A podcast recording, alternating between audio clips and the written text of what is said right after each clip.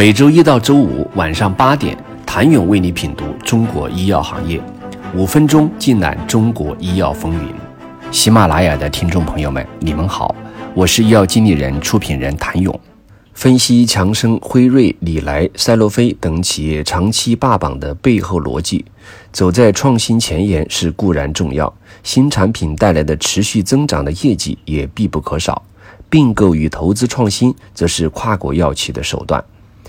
科瑞维安曾对市值排名前一百位的生物制药上市公司，二零一九年研发支出的最新分析显示，全球 TOP 一百生物药新贵研发支出较二零一八年同期净增百分之三十五，但与此相对的，当年。TOP 十三跨国大型药企合计研发支出整体较二零一八年下降了百分之一点九三。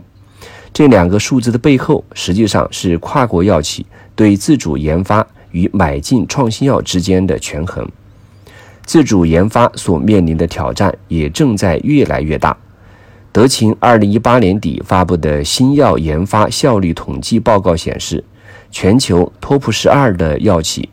在 R&D 上的投资回报率仅为百分之一点九，为九年来最低。而二零一零年的时候，这个数值是百分之十点一。平均一个新药的研发成本则达到了二十一点八亿美元，与二零一零年十一点八亿美元相比，几乎翻了一番。新药上市以后的平均销售峰值预测，从二零一零年的八点一六亿美元下降到四点零七亿美元。以强生为例，二零一一年，强生以一点五亿美元的首付款和十亿美元的里程碑付款，支持伊布替尼研发，并获得了全球独家权益。再比如，赛诺菲与再生元合作开发的治疗特异性皮炎的新药。上半年增速超百分之五十一，是赛诺菲未来发展的重磅产品。由此可见，跨国药企们依靠并购走在了创新前沿。如果将目光放回国内，如跨国药企长期霸榜一般的强者恒强逻辑同样成立。虽然当前中国的千亿市值药企和全球领先的千亿美金市值药企相比，还相去甚远。但我们不能否认当前医药产业的进步。截至八月九号，A 股千亿市值医药企业的数量再创新高，已达十七家。H 股中有十一家医药企业市值超过千亿，其中四家已经在 A 股中同步上市。A 加 H 合并来看，当前共有二十四家千亿市值医药企业。如果对这二十四家企业做一个画像，大致可以将千亿市值俱乐部成员分为几类。首先是那些得益于医药市场蓬勃发展、强者恒强的大品牌，比如迈瑞、恒瑞、药明康德。以恒瑞为例，二零一七年十一月，恒瑞成为首支市值超过两千亿元的医药股。二零一八年六月，市值突破三千亿元；二零一九年十月，市值冲破四千亿元。二零二零年六月，市值冲破五千亿元大关；二零二零年十二月二十五号，市值更是一度突破了六千亿元。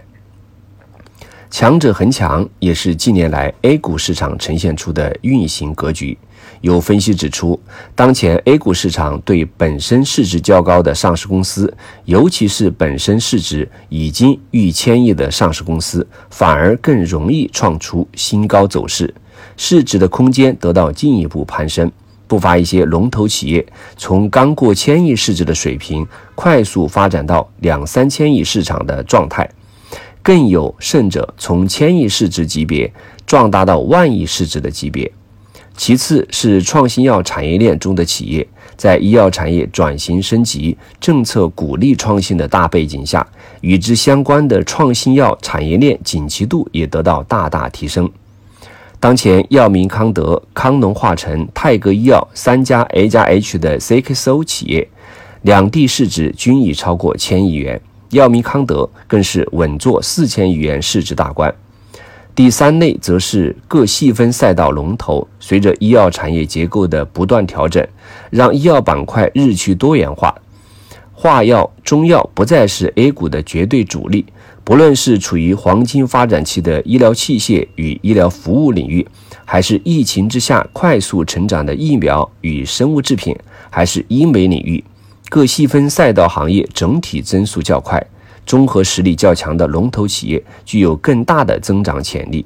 另外，以京东健康、阿里健康为代表的互联网医疗也是不容忽视的新角色。显然，对医药行业而言，最终都是回归到产品与技术。未来的竞争是新技术与新方法的竞争，谁能坐稳千亿市值，业绩永远是硬指标。想要成长为千亿市值的医药企业，首先要创新，企业能够在所处领域产生创新产品。第二点，则是实现产品商业化，实现收入。第三点，则是在拥有资金实力后进行合理并购与整合。最后一点，则是国际化事业。如今，跻身千亿人民币市值俱乐部玩家已经越来越多。如何站稳千亿人民币市值，并朝着千亿美元市值迈进，是一众医药龙头股需要思考的。谢谢您的收听。想了解更多最新鲜的行业资讯、市场动态、政策分析，请扫描二维码。或添加医药经理人微信公众号“医药经理人”，医药行业的新闻与资源中心。我是谭勇，明天见。